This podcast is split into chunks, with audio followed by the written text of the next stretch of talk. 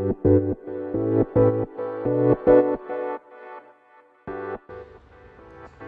い、えー、皆さんこんばんは。ボンソワー、えー、この配信ではフランスの経済学院のリアルとパリでの日々の暮らしを発信していきたいと思います。はい、ということで皆さんいかがお過ごしでしょうか。えー、今夜の8時でございます。もうこの10月に入ったパリはですね、8時に完全に夕暮れですね。まあ、ものすごいその夕焼けが綺麗なんですけれども、まあ、8時半に完全に日没するという感じです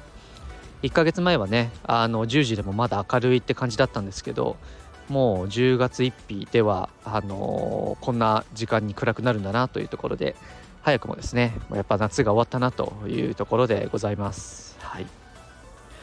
で今日ですねあのお休み編ということであの学校の話は一切しないんですけれどもあのー、今日は日本食スーパーマーケットについて少し話していきたいなと思います。でまあパリに来てね3ヶ月ぐらい経ちましたがあの日本食スーパーマーケットめちゃくちゃ行ってるんですよ。でパリには、まあ、代表的な日本食スーパーマーケット3つありまして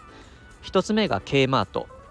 まあ、これ16区とかにもあってあとオペラとかにもあるかなあの何個か市内にあります。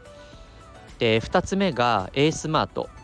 これもあのポンヌフとかあの K マートの近くとかあのシャトレとか結構いろんなところにあります。で3つ目がキヨコ。でこれもあのマレ地区とか結構いろんなところにあるんですけれどもあれマレ地区にあったっけな？まあとりあえずいろんなところにあります。はい。でまあ大体この K マートエースマートキヨコはいずれもその日本食とあとコリアンあの韓国ですね。韓国とあと中華。中国の食材。この3つを主に取り扱っています。でこれ3つともね結構の確率で店員さんが韓国人なんですよ。なのでまあどちらかというと韓国の食材を取り扱っているのがメインなんですけれども、まあ、肌感韓国の食材と日本の食材半々ぐらいかなみたいな感じです。でまあこのねあのエースマート K マートキヨコに行けば、まあ、大体その日本で買える、まあ、日本のスーパーで買うもの一通り揃ってるんですよ。うん、まあ半分ぐらいね、まあ、見たことないブランドなんですよ。で半分ぐらいあのおなじみのブランドが売ってて、まあ、値段がねだいたい1.5倍から2倍ぐらいです。うん、なので例えばじゃあ納豆1つしかも納豆買えるんですよ。うん、あの特にポンヌフのエースマートであ K マートかで納豆買えるんですけど例えば納豆だと普通のあの3パックあるじゃないですか。あれでだいたい4ユーロから5ユーロです。だからまあ800円とかまあ900円とかそんな感じですね。日本のまあ納豆に関しては34倍になっちゃうのか。っていう感じだったり、まあ、あと今日ねあのエースマートでどうしても日本の缶コーヒー飲みたくなってもう普通のあのボスのあのブルーマウンテンあるじゃないですか。あれ買ったんですけど2.5ユーロ。だからまあ400円ぐらいっていう感じなのでまあまあ高いんですよ。うん。まあ、ただ、まあ、日本おなじみの食材が買えるので、まあ、なんかねその例えば味噌汁飲みたいとかなった時は普通にお味噌買えるし、えー、なんだあとご飯。ご飯もあのお米ですね。お米も普通にあの新潟のコシヒカリみたいなものが買えます。コシイブキっていうんですけどまあでも味は全然ねあの日本のやつと一緒でただ高いです。2キロで3000円から3500円ぐらいなのでまあその日本食は一通り買えるんですけどやっぱりねどうしてもそのなんだろう若干こう見たことないブランドがあったりあのまあかゆいとこに手が届かないというかね自分その日本であの世田谷区に住んでたんですけれども結構最寄りのところがねそのなんだ結構いろんな食材を取り扱うスーパーだったんですよ。でまあ東京にも数店舗しかないみたいなスーパーだったので結構そこ行ってたのでなんかその日本で普段買ってたものがやっぱりこっちでは買えないんですよね。であのー、そこでですね登場した救世主が、えっと、いらっしゃいっていうスーパーです。これ今日の本題なんですけれどもあのいらっしゃいとまあいらっしいらっしゃいですね普通にいらっしゃいませのいらっしゃいです。でいらっしゃいっていうスーパーがあの7月に今年の7月にあのルーブルリボリにオープンしました、まあ、ルーブルリボリってあのまああのカフェキツネとかルーブル美術館とか歩けるところなんですけれどもなんか駅降り立った瞬間あの近くにベーカリーがあって駅のホームがですねあのパン屋さんの匂いに包まれると クロワッサンの匂いとともにホームに降り立てることができるステーションなんですけどそこから徒歩5分5分かかんないぐらいかな。のところに今年の7月に日本食スーパーマーケットがオープンしました。で A スマート K マートキヨコとの違いはいらっしゃいはもう完全に日本食のみ取り扱ってるんですね。そしてなんとあの茅野屋。茅野屋のだし醤油とかあの茅野屋のあの普通のだしパックなんといらっしゃいで買えます。すごいですね。あの選別でねいただいた皆さん本当にありがたく使っておりますがなんとこちらでも 手に入ることが分かってしまいました。はい。でまあこのいらっしゃいね。あの実は今日行ってきました。でまあ今までもあのよくしょっちゅう行ってたんですけれどもあの今日はいらっしゃいの紹介をね詳しくしていきたいなと思います。でまずですねちょっと面白いところから始めるんですけれども今日いらっしゃいのあの共同創業者に会ってきました。奇跡的にあの共同創業者と会ってですね1ヶ月前ぐらいにちょっと LinkedIn でつながる機会があったんですよ、うん、で、えっと、その人らしき人がなんかそのいらっしゃいの地下のその食堂みたいなとこにいたんですよ。でちょっと思い切って声かけてみたらですねあの I think we already connected in LinkedIn. まあ要は LinkedIn でもうつながってると思うんだよねって言ったら What's your name? I'm June from HEC って言ったらおお覚えてるよって言って日本語で話しかけてくれたんですよ。でまあそこからちょっとねあのもろもろ雑談したんですけれどもこのいらっしゃいの、えっと、共同創業者あいらっしゃいの創業者が2人いましてで、まあ、今日その共同創業者と会ってきました。でその共同創業者はあのフランス人で46歳の男性ですね。でなんと東京大学にあの交換留学をしていたそうで日本に6年間住んでいたと。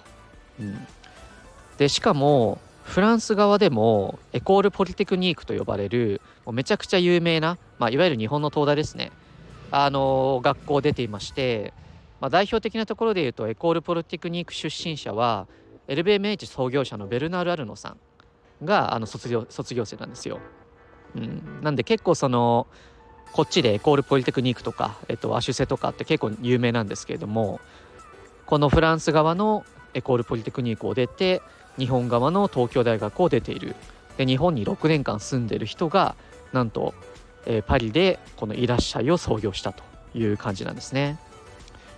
でだからなのかこのいらっしゃいのその商品のセレクトが半端ないんですね。うんもうその入った瞬間茅野屋がある時点でおこれはなんか期待できるぞっていう感じなんですけれども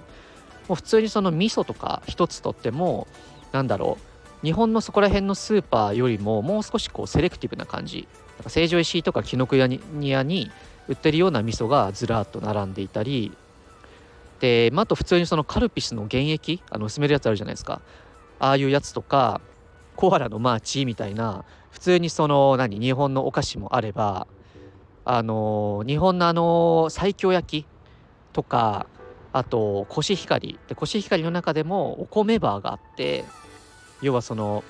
なんだろうそのナッツとかってそのなんかバー形式で置いてあるじゃないですか。好きな量取れる感じ。それのお米版があって富山のミルキークイーンとかあと宮城の一目惚れとかあるんですよ。これすごくないですか？でまあ値段はね、まあ、多少張るものの、まあ、とはいえね例えばじゃあ紀ノ国屋のだしも、えっと、10ユーロだから 1500, 1500円か、まあ、全然悪くないですよね。うん。で他にもその海藻も売ってるし海苔も売ってるし魚もあるし野菜もあるしだしもあるし醤油もあるしお米もあるしあと食器類もあるんですよね。でなんと、えっと、併設で食堂キャンティーンと、えっと、カフェ。あと夜になるとそのこのカフェみたいなとこ居酒屋も併設されています。でちょうど今日ねあのクラスメートファミリーと一緒にこのいらっしゃいでランチしてきたんですけれども普通にこうサーモンの照り焼き定食とかあと自分が食べたのは今日は野菜カレーあと妻が食べたのはとんかつカレーという感じで結構ねあの日本食美味しいです。うん。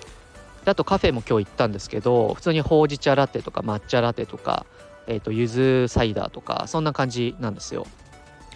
でまあドリンクも普通にカルピスがあったりポカリがあったりっていう感じです、うん、なのでねもう本当にこうなんだ日本が好きなあのフランス人に大受けでしてあの今日12時開店と同時にそのレストラン行ったんですけどもう並んでるんですよ。で日本人1組しかいなくて他全員現地のフランス人なんですねでまあ2時ぐらい、まあ、1時半かぐらいまでいたんですけどもう常にずっと行列なんですよなのでもう本当にこう現地のフランス人のその日本文化好き日本カルチャー好きっていうのはまあ前々からね配信で話してますけど本当にすごくてもう常ににぎわっているっていう感じですね。ねまだ始まってオープンして2ヶ月なのにもう常に行列ができててアジア系の人よりも現地のフランス人の方がこの「いらっしゃい」に買い物に来てるって普通にすごいなと思います。うん、でまあこのねその「いらっしゃい」の創業者と話して、まあ、ちょうど昨日こうアシュ製のアントレプレナーシップクラブのアンバサダーになりましたって話したじゃないですか。で、まあ、ちょっとね今度アシュ製のイベント出てくれないかって聞いたらもう喜んでみたいな自分の経験をシェアできるならぜひみたいな感じでですねなんと、えー、いらっしゃい創業者コラボが決まりました。はい。まあちょっとね、どんな感じでコラボしようかなっていうのはまだ考え中なんですけれども、こうやってね、パリに住んでるとすごい面白い出会いがあるなという感じでございます。はい。ちなみにそのいらっしゃいの共同創業者のその草ビエさんという方がいるんですけどもう話した感じめちゃくちゃカリスマですね。うん、なんだろうまずこう話してて、まあ、頭の回転めちゃくちゃ速いのと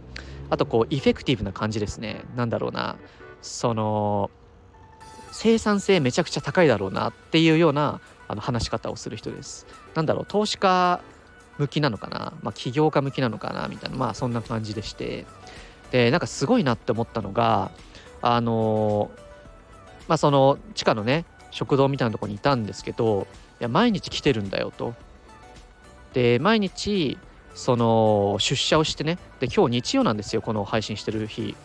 で日曜なのに普通にあの机に向かってパソコンいじりながらですねこの、えーと、お客さんを眺めているという感じで、まあ、やっぱりなんだろう起業家って特に early phase だとやっぱりユーザーに直接会うとかね現場に足を運んで肌感を得るとかってすごい大事じゃないですか。もう本当に実践してて46歳の、まあ、ある程度こう成功されてる方 Google 出身なんですよ。Google でも8年ぐらい働いた方で、うん、やっぱそういった人が土日にもかかわらずにもういや言うて毎日出社してるんだよみたいな。毎日来てるんだよっていう常にこう現場に向き合う姿勢っていうのはもうさすがだなと思っていて。まあこれはねやっぱりいらっしゃい成功する秘訣なんだなっていうのは感じています。はい、ということであの共同創業者も非常にいい方でしたししかも日本語ペラペラです。はい労働創業者も非常にいい方で、えとてもいいセレクティブな日本食品がたくさんございますのであの日本食をお買い求めの方ないしは日本食をランチとして食べたいないしは居酒屋として飲みに来たいという方はあのぜひおすすめしたいいらっしゃいというご紹介でした。はいまあねこのエスマート、ケンマート、えー、キヨコいらっしゃいがあれば、まあ、パリでも日本らしい生活を送られるんじゃないかなというところでのご紹介でした。はい、ということで、あのー、いらっしゃいで買った、えー、食材を食べに帰ろうかなと思いますので、え、皆さん1週間頑張っていきましょう。それではまた会いましょう。バイバーイ。